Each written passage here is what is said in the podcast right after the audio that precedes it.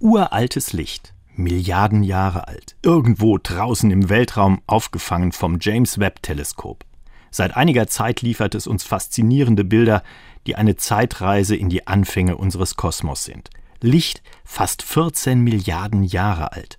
So lange hat es gebraucht, bis es auf den Spiegeln des Teleskops aufgetroffen ist.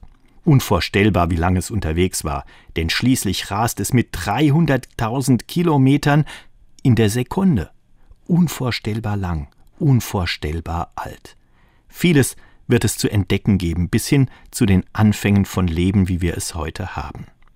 Zwei Dinge sind es, die mir Ehrfurcht einflößen, meinte Immanuel Kant, der Philosoph aus der Zeit der Aufklärung. Das sind der bestirnte Himmel über mir und das moralische Gesetz in mir. Damals ahnte man, dass die Bibel im naturwissenschaftlichen Sinn wenig beizutragen hat zur Entstehung der Erde, zumal sie auch völlig verschiedene Deutungen der Schöpfung vorlegt. Aber dafür kennt sich die Religion mit dem moralischen Gesetz aus, und beides zusammenzudenken, das wurde wichtig. Kant sah die Faszination naturwissenschaftlicher Forschung und gleichzeitig die moralische Herausforderung, diese Welt gut zu behandeln und ihre Geschöpfe gleich mit.